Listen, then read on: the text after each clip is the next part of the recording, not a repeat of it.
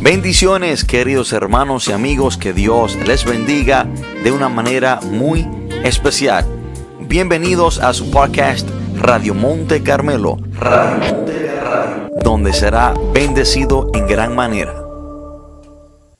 Quiero que el que tenga su Biblia y me pueda acompañar, vamos a leer un solo texto por ahora, vamos a leer el Salmo 40, versículo 1.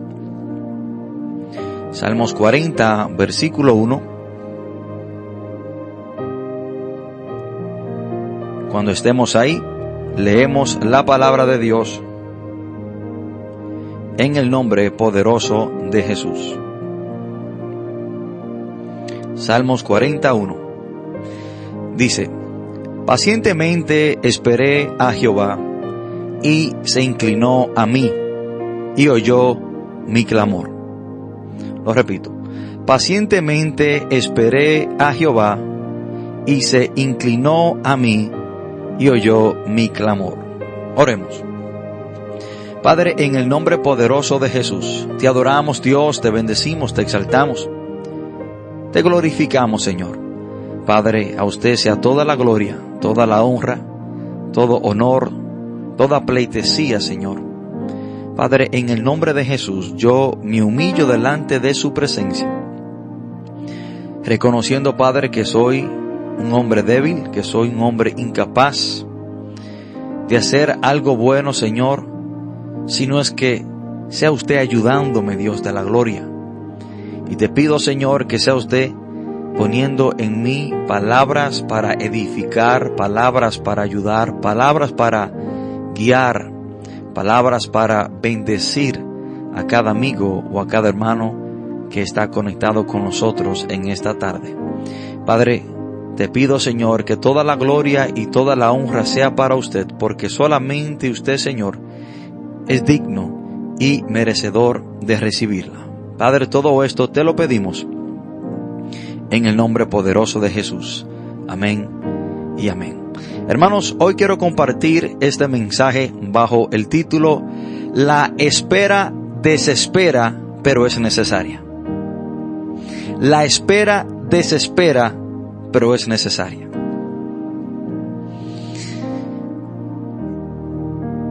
Si hay algo que usted y yo debemos de saber, es que el esperar en Dios muchas veces no es lo más fácil pero es necesario. Y el salmo que acabamos de leer, se dice que es un salmo mesiánico, que se trata de nuestro Señor Jesús, y que lo, lo que nos enseña y los versículos que nos dejan saber que este salmo es un salmo mesiánico que se trata de nuestro Señor Jesús, son los versículos 6 y 8 del Salmo 40, cuando dice sacrificio y ofrenda no te agrada. Has abierto mis oídos, holocausto y expiación no has demandado. Entonces dije, he aquí vengo en el rollo del libro que está escrito de mí.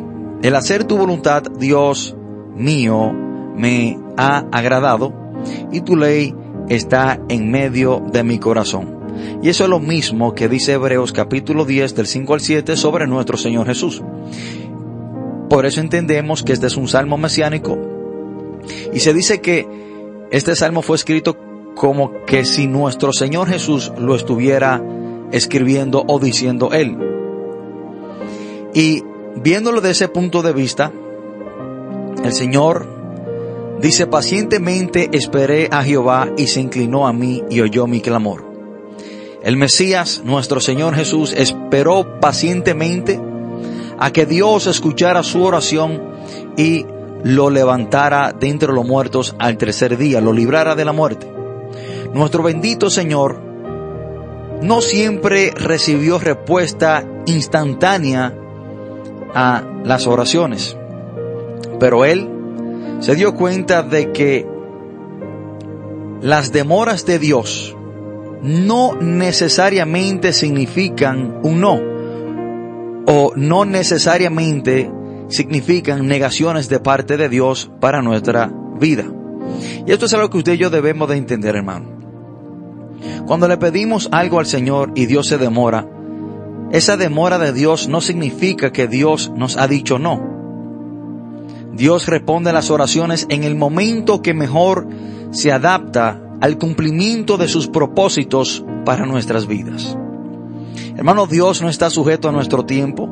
Dios no está sujeto a contestar las oraciones a cuando usted y yo pensamos o creemos que es el tiempo adecuado, sino que Dios la contesta y envía la respuesta en el tiempo propicio para cumplir sus planes en nuestra vida. Hermano, si usted le ha pedido algo a Dios y aún usted no ha recibido lo que Dios le ha pedido, lo que usted, perdón, le ha pedido a Dios, o si usted aún no ha recibido la respuesta de su oración, eso no significa un no de parte de Dios. Sino es que no es el tiempo correcto para Dios darte lo que tú quizás le ha pedido. Y debemos de entender que Dios tiene tres maneras en cómo Él contesta nuestras oraciones. Y quiero decirle que Dios la contesta absolutamente toda, pero de tres maneras. Cuando le pedimos algo a Dios, Dios puede decirnos no, no te conviene, no te lo voy a dar. Pero también otra manera de Dios contestar nuestras oraciones es aún no es el tiempo, o sea, espera y también la respuesta que más nos gusta, que es sí. Pero el simple hecho, hermano, de que usted le haya pedido algo a Dios y Dios no se lo haya dado o no quizás le haya contestado, no significa un no. Las demoras de Dios no significan no, sino que quizás el tiempo no es el correcto para Dios darle lo que usted le ha pedido.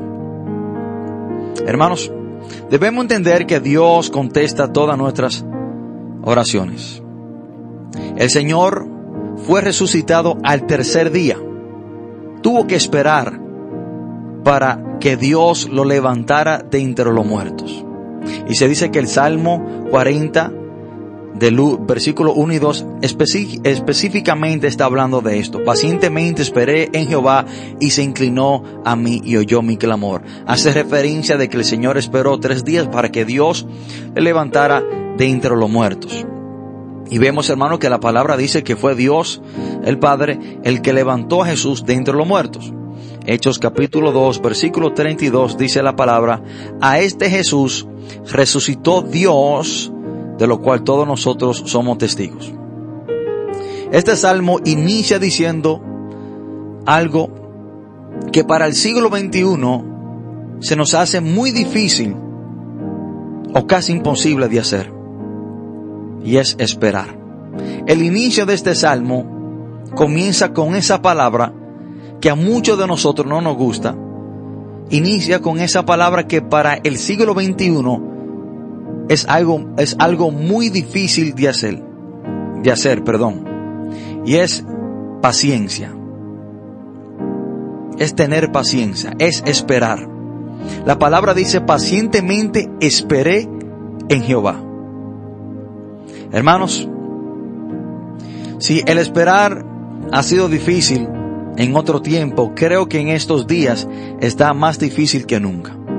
Estamos viviendo en una generación que lo quiere absolutamente todo rápido, no quiere esperar. Lo rápido es lo que se vende. Lo rápido es lo que llama la atención. Nadie en el siglo XXI quiere esperar.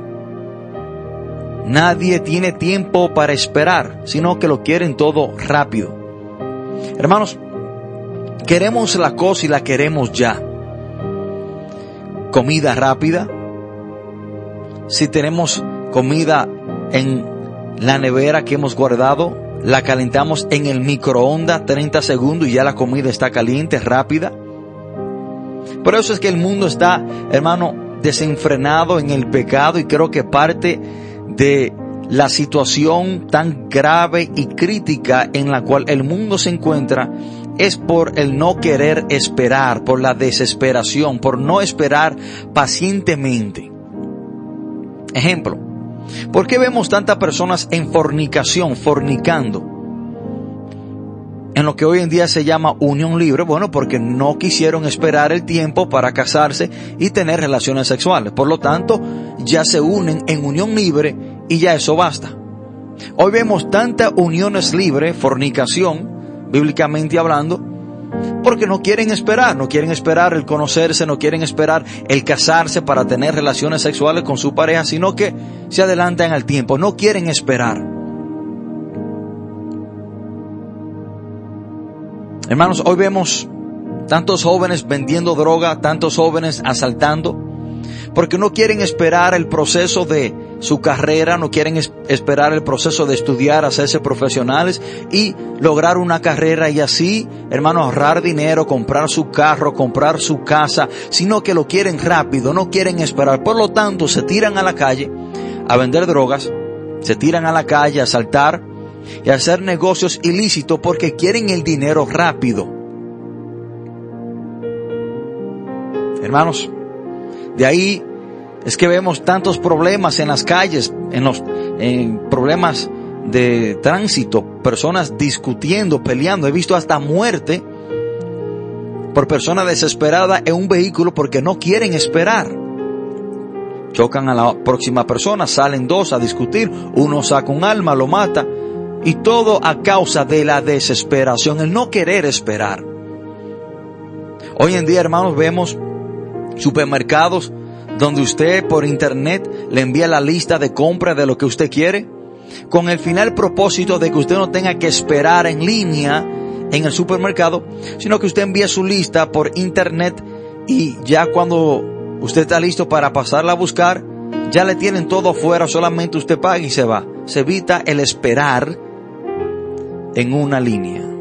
Estamos viviendo, queridos hermanos y amigos, en una sociedad donde no quiere esperar, donde no le gusta esperar, donde el esperar es irritante, donde el esperar es algo el cual a ellos le choca.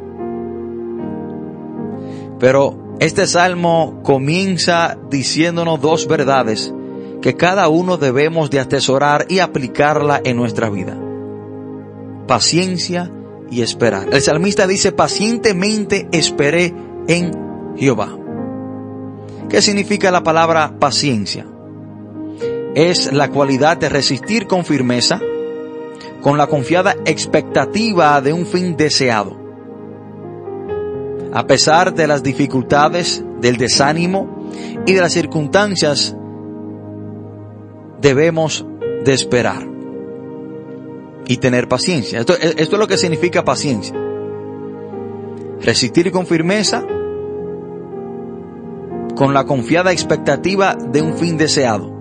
Pero mientras estamos esperando ese fin deseado, debemos de saber que vamos a enfrentar dificultades, desánimo y circunstancias desalentadoras y a menudo sufrimiento pero debemos de resistir con firmeza y esperar lo que estamos deseando. Eso significa la palabra paciencia. ¿Y qué significa la palabra esperar? Es tener esperanza de lograr o de que se realice algo deseado. Hermanos, el esperar desespera, pero es necesario. Cuando estamos esperando algo de parte de Dios, o cuando estamos esperando una promesa de parte de Dios, o cuando estamos esperando algo que queremos hacer y le hemos pedido a Dios que nos abra puerta o que nos ayude, o quizás Dios nos ha dicho algo, Dios nos ha hablado, Dios nos ha hecho una promesa, pero tenemos que esperar y mientras esperamos nos desesperamos. La espera desespera pero es necesario esperar el tiempo de Dios. Hermano, siempre he dicho que esperar es una parte esencial de la vida cristiana. Esperar el tiempo de Dios es algo esencial en la vida cristiana. Hermano, el esperar en Dios no siempre es lo más fácil. Muchas veces el esperar en Dios desespera pero es necesario Es necesario esperar en Dios para vivir una vida victoriosa y bajo la voluntad de Dios. Hermano, y se lo digo personalmente, el esperar en Dios no es lo más fácil. Y muchas veces mientras esperamos en Dios nos desesperamos. Pero es necesario esperar en Dios. Hermano, para todo aquel que quiere agradar a Dios, para todo aquel que quiere estar bajo la voluntad de Dios perfecta, esperar no es una opción, es una necesidad. Escúcheme lo que le acabo de decir. Si usted quiere agradar a Dios, si usted quiere estar bajo la voluntad perfecta de Dios, esperar en Dios no es una opción, es una necesidad. Porque de ninguna manera usted estará bajo la voluntad de Dios si no espera el tiempo de Dios. Si no hace la cosa bajo el tiempo de Dios, en el tiempo del Señor. De ninguna manera usted podrá agradar a Dios si no hace las cosas, si no se mueve en el tiempo del Señor. El esperar y actuar en el tiempo de Dios es estar en obediencia. Cuando usted espera en Dios y hace las cosas en el tiempo de Dios, cuando Dios le dice que debe hacerla, o espera las promesas de Dios que se cumplan en su vida, eso es estar en obediencia. Pero el no esperar y estar fuera del, del tiempo de Dios, eso es estar en desobediencia. Hermano, y nadie que esté en desobediencia con Dios le va bien en la vida. La desobediencia atrae maldición a nuestra vida, momentos dolorosos, dificultades. Mas la obediencia atrae a nuestra vida bendiciones. Entonces, si para nosotros estar en obediencia debemos de esperar en Dios, es lo que nos conviene. Y el no esperar en el tiempo de Dios, actuar en nuestro tiempo, actuar fuera del tiempo de Dios, es estar fuera de la voluntad de Dios. Y es desobediencia. Y ahí, hermanos, que vienen las dificultades a nuestra vida. De ahí es que vienen los momentos difíciles, los momentos agrios, los momentos en los cuales quizás tendremos personas que nos digan, odio decirte, te lo dije, que no hiciera eso en este tiempo. Hermanos y amigos, el esperar desespera, pero es necesario. Y vamos a analizar en quién es que el salmista dice que debemos de esperar. Este salmo comienza diciendo, pacientemente esperé a Jehová. Hermano, y hoy vengo a decirte que en la única persona que vale la pena esperar es en Dios. Quiero repetirle eso otra vez. En la única persona que vale la pena esperar es en Dios. ¿Por qué digo que la única persona en la cual vale la pena esperar es Dios? Bueno, porque lo que Dios dice Dios lo hace. Lo que Dios promete, Dios lo cumple.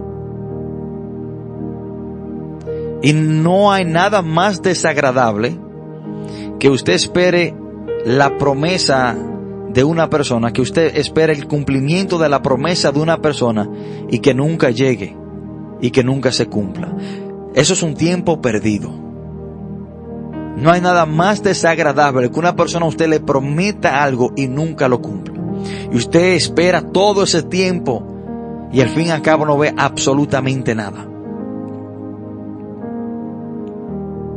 Pero en la única persona que vale la pena esperar es en Dios, porque Dios nunca te va a defraudar, Dios nunca te va a quedar mal. Lo que Dios ha dicho que va a hacer, lo que Dios te ha prometido, Dios lo hará. Hermanos, cualquier otra persona, no importa quién sea o qué posición tenga esa persona, puede fallar en no cumplir con lo que le ha prometido. Escuchen esto, hermano.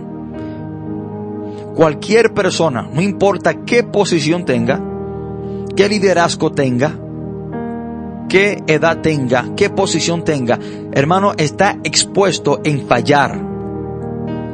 Aunque el deseo de esa persona quizás no sea fallarle, no sea no cumplirle la promesa, aunque quizás dentro del deseo y el querer de esa persona está en cumplirle lo que ha dicho, pero hay cosas que se le salen de la mano a esa persona, hay cosas que están fuera del control de esa persona, que quizás le, le haga difícil o imposible cumplir lo que le ha prometido a usted. Porque hay cosas, hermanos, que se nos salen de la mano como seres humanos. Nosotros no tenemos control ni, ni dominio de todas las cosas. Ejemplo. Yo le, había dicho a una hermana en, en la iglesia, que este, el jueves pasado, la iba a ir a visitar. Y mi deseo, hermano, saqué el tiempo, saqué el día para irla, a, irla a visitar y cumplir mi palabra para con ella. Pero hay cosas que se salen de mi mano, de las cuales yo no tengo control. Por ejemplo, ese día, el jueves, se pasó el día anterior y el jueves en sí, lloviendo el día entero. La hermana vivía en un lugar donde cuando llueve casi ningún vehículo puede bajar ni subir. Una bajada bien eh, inclinada, la cual no está, eh, no está asfaltada. Por lo tanto, aunque yo quería cumplir mi promesa con ella, aunque yo quería ir a visitarla, pero la naturaleza está fuera de mi control. Por lo tanto, hermano, vale la pena esperar en Dios, porque Dios cumple y dice lo que hace. Nosotros como seres humanos, hay cosas que se salen de nuestra mano. Hay cosas, hermanos, de las cuales yo no tenga control, por lo tanto me conlleva a yo quizás no cumplir mis promesas, yo no cumplir lo que yo he dicho que quiero hacer.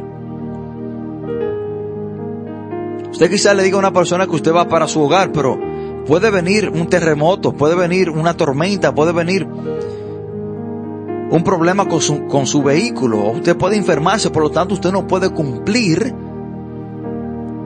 lo que usted ha prometido porque hay cosas que se salen de su mano. El ser humano, hermano, está expuesto a fallar en cumplir lo que dice porque hay muchas cosas que están fuera de su control. Y otra razón, hermano, esencial por la cual quizás el ser humano está expuesto en fallar, en no cumplir lo que dice, lo que te ha prometido, es porque al fin y al cabo es un ser imperfecto. Pero Dios, hermanos, en Dios sí podemos esperar, a ojo cerrado. En Dios sí podemos esperar. En Dios sí podemos confiar. Vale la pena, hermano, y en la única persona en la cual podemos esperar confiadamente y sin temor es en Dios. Podemos confiar en Dios sin ninguna duda absoluta. Porque Dios es Dios, Dios es soberano. Hermano, Dios no está sujeto a nada. Al contrario, Dios controla absolutamente todo. No hay nada ni nadie que pueda impedir que una promesa de Dios se cumpla en su vida. No hay problema que se le presente a Dios. No hay problema climático. No hay, no hay, no hay desastre eh, de la naturaleza que puede impedir que una promesa de Dios se cumpla en su vida. Por eso, hermano, le dije que en la única persona que vale la pena esperar y confiar es en Dios. Porque Dios cumple lo que dice, Dios hace lo que Él dice que va a hacer. Hermano, nada ni nadie detiene lo que Dios quiere hacer. Dios hace lo que Él quiere, cuando Él quiere, como Él quiere y con quién Él quiere. De ahí, hermano, que entendemos y sabemos que Dios es soberano. Ahora, Dios es la única persona en la cual podemos confiar. Porque Dios, hermano, es imposible de que mienta. Números capítulo 23, versículo 19, dice, Dios no es hombre para que mienta, ni hijo de hombre para que se arrepienta. Él dijo y no hará, habló y no lo ejecutará. Vamos a analizar dos partes de este texto. Dice que Dios no es hombre para que minta. Este texto nos enseña que si usted es una persona, es un ser vivo, es un ser humano, es un hombre o mujer, hay una gran posibilidad de que usted pueda mentir. Pero Dios es imposible de que mienta porque el mentir está contra la naturaleza de Dios. Dios es tres veces santo. Ahora, el mentir está en nuestra naturaleza. Si tenemos la capacidad de mentir, si estamos expuestos a mentir, por lo tanto, el ser humano tiene la capacidad de fallarte. Por eso te digo, hermano, que la única persona que vale la pena esperar es en Dios, porque Dios cumple lo que dice y hace lo que dice que Él va a hacer. La segunda parte de este texto dice, ni hijo de hombre para que se arrepienta. Hermano, todo ser humano es engendrado de un hombre. Y cuando dice la palabra ni hijo de hombre, para que se arrepienta, nos está enseñando que el ser humano sí puede arrepentirse porque todo ser humano proviene de un hombre, en el sentido de que es engendrado de un hombre. Ahora, yo no sé si usted ha conocido un ser humano que no haya sido engendrado de un hombre. Por lo tanto, todo ser humano tiene la capacidad y está expuesto a arrepentirse. ¿Por qué? Porque somos seres emocionales. Pero Dios no se arrepiente porque Dios no es hijo de hombre. Dentro de Dios no está, hermano, el arrepentirse cuando Él dice que va a hacer algo. De ahí, hermanos, que debemos de entender que el ser humano es un ser emocional. Puede arrepentirse. Una persona a usted hoy le puede decir que le ama y mañana decirle que le odia. Hoy una persona usted puede decirle que le va a regalar un vehículo y mañana regalarle una bicicleta. Hoy una persona usted le puede prometer villas y castillos y mañana darle un pedazo de pan y ya. Así de sencillo.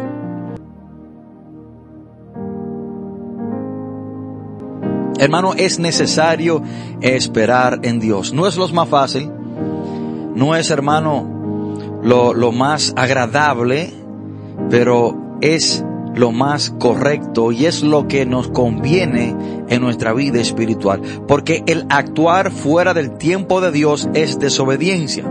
Y la desobediencia atrae maldición a nuestra vida. Pero el actuar bajo el tiempo perfecto de Dios es obediencia.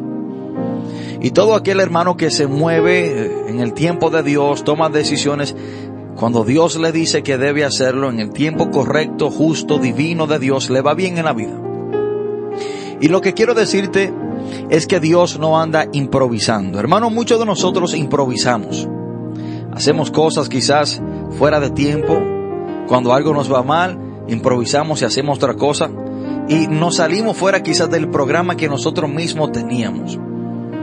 Porque somos seres finitos. Dios es infinito. Somos seres limitados. No podemos ver más allá de una pared. Hermano, pero Dios no anda improvisando. Dios tiene un tiempo establecido para absolutamente todo. Y nuestra bendición depende de nosotros movernos en el tiempo de Dios. Esclesiastés capítulo 3, versículo 1, un texto muy conocido. Y dice que todo tiene su tiempo y todo lo que se quiere debajo del sol tiene su hora. Dios, hermano, tiene un tiempo establecido para absolutamente todo en nuestras vidas. Quizás se le pueden olvidar muchas cosas de este mensaje, pero hermano, pero que no se le olvide, no se le olvide eso. Dios tiene un tiempo establecido para todas las cosas que nosotros queremos o deseamos. Y el tiempo nuestro no es el tiempo de Dios. hay cosas que las queremos hacer, pero aún no ha llegado el tiempo de Dios para nuestras vidas. Y eso fue Esa fue la respuesta de nuestro Señor Jesús a su madre María. Cuando María, la madre de Jesús, en la boda de Canaán de Galilea, le dice, Señor, no tienen vino. Jesús le dice, aún no ha llegado mi tiempo. Aún no ha llegado mi tiempo. Hermanos, cuando nosotros hacemos cosas, cuando aún no ha llegado mi, el tiempo nuestro, y cuando Jesús le dice que aún no ha llegado mi tiempo, lo que el Señor le está diciendo a su madre es que aún no era el tiempo de Dios para él manifestar, manifestarse en hacer ese milagro. En ese mismo momento, cuando ella se lo trajo a su conocimiento, no era el tiempo de Dios para Jesús hacer ese milagro. Hermano, Dios tiene un programa. Dios tiene un programa, Dios tiene un tiempo establecido para toda nuestra vida. Y esas palabras de nuestro Señor Jesús hacia su madre María nos debe de enseñar algo. Hay cosas que la queremos hacer, hay cosas que nosotros deseamos en nuestra vida, pero Dios nos dice aún no es el tiempo. Hermano, y es porque quizás cuando queremos la cosa en ese momento, Dios sabe que quizás no estamos preparados o que quizás al recibir eso en el momento que nosotros las deseamos, no es el tiempo en el cual la vamos a valorar, no es el tiempo en el cual le vamos a dar un buen uso. Pero cuando Dios permite la cosa en nuestra vida y cuando esperamos pacientemente, como dice el salmista, en Dios, seremos victoriosos, seremos bendecidos Hermano, cuando nosotros nos movemos bajo el tiempo de Dios, los cielos se abren a nuestro favor. Cuando nosotros nos movemos bajo el tiempo de Dios, tomamos decisiones, hacemos cosas bajo el tiempo de Dios, los cielos se abren a nuestro favor. Quiero darle un ejemplo patético. Primera de Reyes capítulo 17. Elías ora deja de llover por, tres años y seis meses. Dios le dice, vete al arroyo de Kerit. En el arroyo de Kerit, Dios le suplía carne y pan por medio de unos cuerdos dos veces al día, por la mañana y en la tarde. Y Elías bebía agua del arroyo.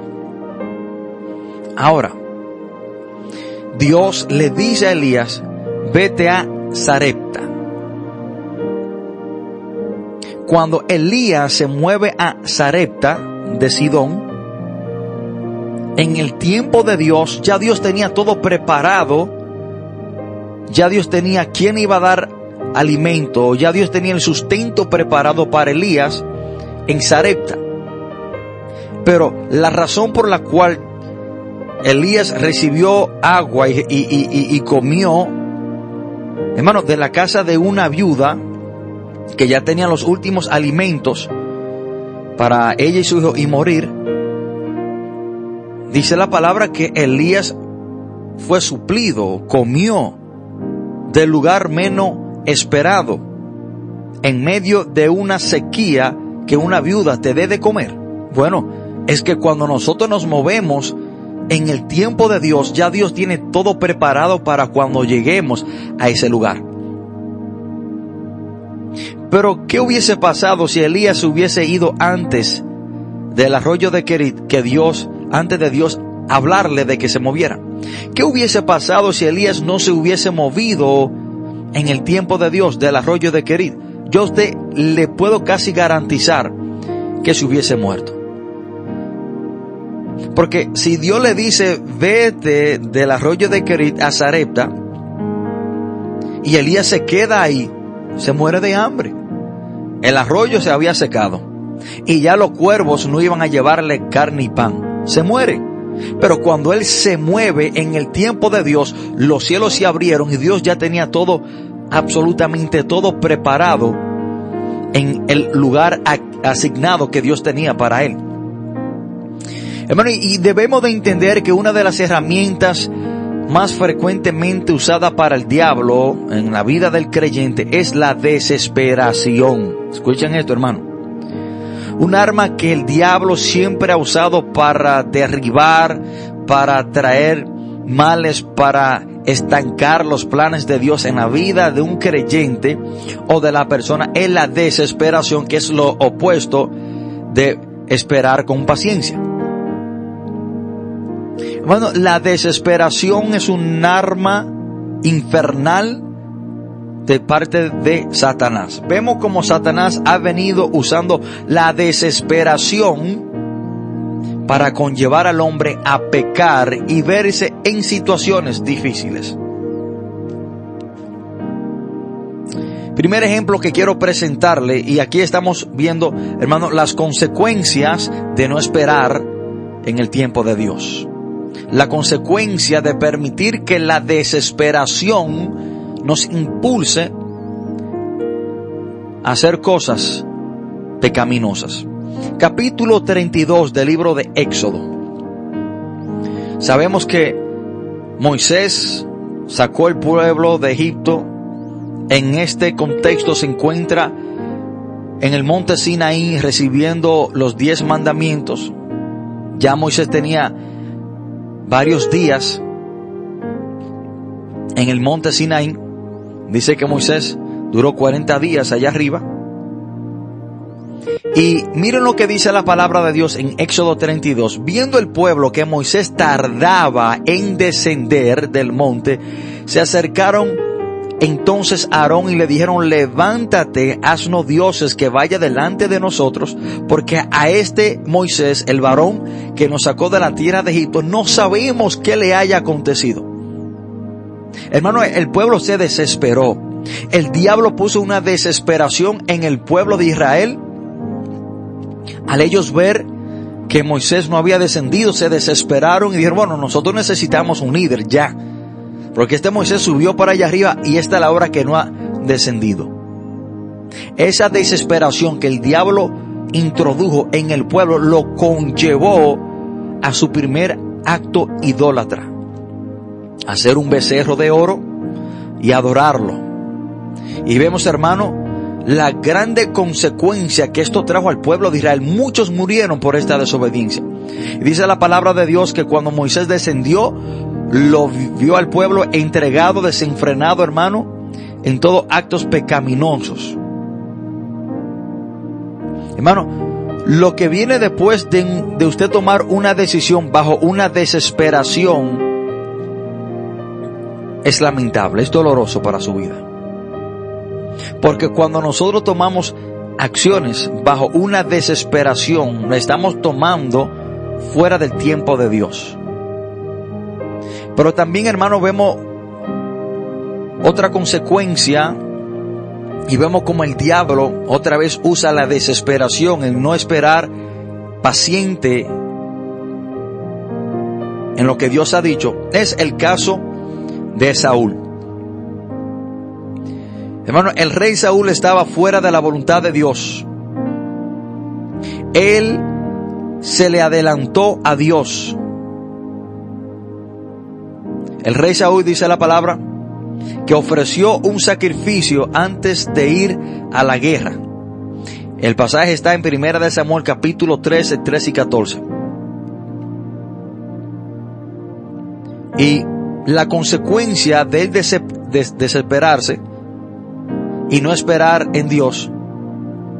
Porque él, él no podía ofrecer, ofrecer sacrificio, pero dice la palabra que el pueblo se estaba desesperando y él veía que los filisteos se acercaban y era Samuel que le pertenecía y que debía de hacer este sacrificio, pero él se desesperó. El pueblo desesperó a Saúl. Y dice la palabra no has guardado el mandamiento que el Señor tu Dios te dio, y lo hubieres hecho, habría establecido tu reino sobre Israel para siempre. En cambio, el Señor buscó un nuevo rey para reemplazar a Saúl. Hermano, vemos que cuando nosotros no esperamos pacientemente en Dios, cuando nosotros nos desesperamos, estancamos los planes de Dios para nuestra vida.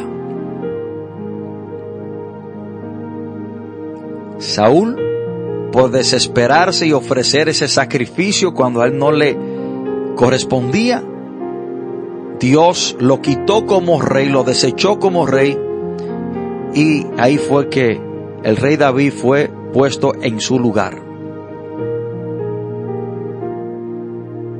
Hermanos,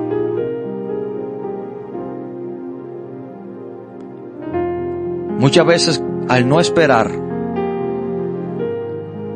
hacemos cosas fuera de la voluntad de Dios. Pero también vemos, hermanos, que cuando nos desesperamos, cuando no actuamos bajo el, el tiempo de Dios, las bendiciones se retrasan o incluso se pueden negar. Hermano, los juicios bruscos y la impulsividad pueden excusarse cuando un niño lo hace, pero no para los cristianos y más cristianos que tienen tiempo en el Evangelio. Dios está más preocupado por tu madurez que por tus bendiciones. Pero retrasarás las bendiciones si tú actúas en tu tiempo. El rey David fue un ejemplo clásico de impulsividad. En 2 de Samuel capítulo 11 aprendemos la historia de cómo David vio a la hermosa Betsabé bañándose en el terrado del palacio y él quiso tenerla. No consultó al Señor primero, actuó según sus deseos y le costó muy caro. Cometió más pecados para encubrir el primer pecado. Al hacer esto, David perdió a su hijo recién nacido, perdió el control de sus propios hijos y perdió la oportunidad de construir el templo del Señor por derramar sangre inocente. Dentro del deseo del rey David estaba construir el templo de Jehová. Pero cuando David le dice al profeta Natán que él tenía el sentir de construir el templo, el profeta Natán le habla de parte de Dios y le dice que él no habría, no iba a construir el templo porque él había derramado sangre y sangre inocente y fue la, la de este hombre inocente Urias, el esposo de Betsabé. Entonces, el, el actuar bajo una impulsividad, el este hombre tomar decisiones fuera de la voluntad de Dios, le retrasó y se le fue negada esta bendición de construir el templo. Y sufrió mucho, hermano, por esto. Pero debemos de entender también, hermano, que cuando nosotros actuamos de una manera impulsiva, desesperada, y cuando no esperamos el tiempo de Dios, no solamente nosotros seremos partícipe del dolor y del quebranto que esto trae en nuestra vida, sino que las personas a nuestro alrededor también serán afectadas. Escuchen esto. Cuando nosotros actuamos impulsivamente, cuando nosotros tomamos decisión fuera de la voluntad de Dios, cuando el diablo nos desespera y cedemos, no solamente nosotros vamos a sufrir las consecuencias de actuar en desesperación y no esperar el tiempo de Dios, sino que las personas que nos rodean. Y este ejemplo lo vemos, hermano, con Abraham y la esclava Agar. Abraham y Sara, Dios le había prometido un hijo, el hijo de la promesa. Pero no se contentaron con esperar a que la promesa se cumpliera. Decidieron tomar el asunto en sus propias manos Suponiendo que ya eran viejos y que no tenían tiempo que perder y esperar, Sara le sugirió a Abraham que tuviera un hijo con su sierva Agar. Pero Dios le había prometido este hijo con su esposa, con Sara. Pero ellos se desesperaron. Ellos no esperaron pacientemente en Jehová.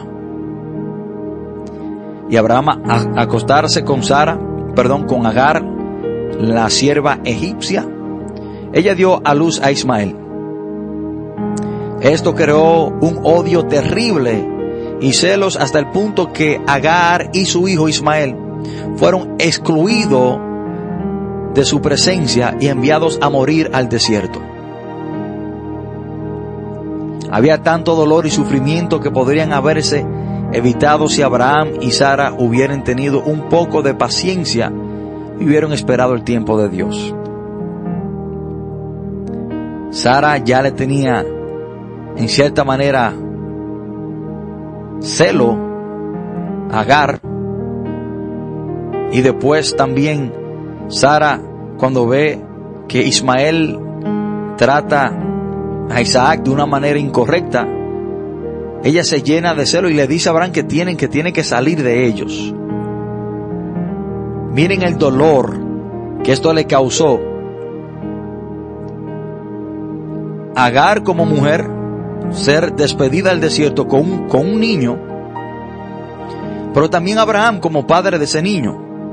Pero no solamente eso, hermano, sino que de esa descendencia de Agar y de Ismael es que provienen los ismaelitas, que hasta el día de hoy han sido un aguijón para los cristianos. De ahí es que vienen los musulmanes. Y vemos, hermano, como los musulmanes hasta el día de hoy persiguen, matan a los cristianos. Todo eso proviene, hermano, de esa desesperación. Todo eso proviene de no esperar en el tiempo de Dios. Hermanos y amigos, la espera desespera, pero es necesario. Es necesario esperar en Jehová. Es necesario esperar pacientemente en Dios. Porque cuando esperamos en Dios, Dios inclina a nosotros y escucha nuestro clamor. Y cuando la palabra dice eso, que se inclinó a mí y oyó mi clamor, lo que hace referencia es al cumplimiento de lo que se había pedido y que se estaba esperando. Porque entendemos que desde que pedimos Dios escucha nuestro clamor. Pero cuando esperamos pacientemente, Dios nos da lo que queremos o lo que le hemos pedido o lo que Dios entiende que es lo mejor para nosotros. Hermanos y amigos, el esperar en Dios no es lo más fácil. El esperar el tiempo de Dios, hermano, no es lo más agradable para nosotros y especialmente en esta sociedad que vive en un constante desespero, pero es lo que nos conviene como cristianos. No tome decisión bajo ningún tipo de presión ni tampoco permita que el diablo lo desespere. Porque vemos todas las horribles decisiones y las lamentables consecuencias que al una persona tomar una decisión bajo una desesperación puede traer a la vida de ella. Pero los cielos se abren cuando estamos en el tiempo de Dios. Acuérdense cuando la palabra dice que Juan el Bautista bautizaba a muchas personas en el río Jordán. Pero solamente la palabra dice que cuando Jesús fue bautizado en el Jordán, y cuando Juan entró a Jesús al agua, dice la palabra que los cielos se abrieron y Dios habló. Hermano, cuando la persona correcta está en el tiempo correcto, los cielos se abren a nuestro favor. Hermano, no tome decisiones bajo una desesperación. No tome decisiones sin Dios hablarle y Dios confirmarle. Y esté seguro que sea Dios que le hable. Porque muchas veces decimos que Dios me habló y Dios no ha hablado. ¿Me habló el diablo o me hablé yo mismo? Usted tiene que estar seguro que cuando usted tome una decisión, que haya sido la voz de Dios, que Dios le haya hablado. Y si usted no está seguro, espere, siga orando. Sigo orando que Dios no es un Dios de confusión. Hermano, que Dios le bendiga, que Dios le guarde en gran manera. Espero que Dios le haya hablado a usted de una manera u otra por medio de este mensaje. Y eh, acuérdense, hermano, que el espera desespera, el esperar desespera, pero es necesario. Es necesario si queremos estar bajo la voluntad de Dios. Es necesario si queremos agradar a Dios. Esperar el tiempo de Dios. Que Dios le bendiga, que Dios le guarde.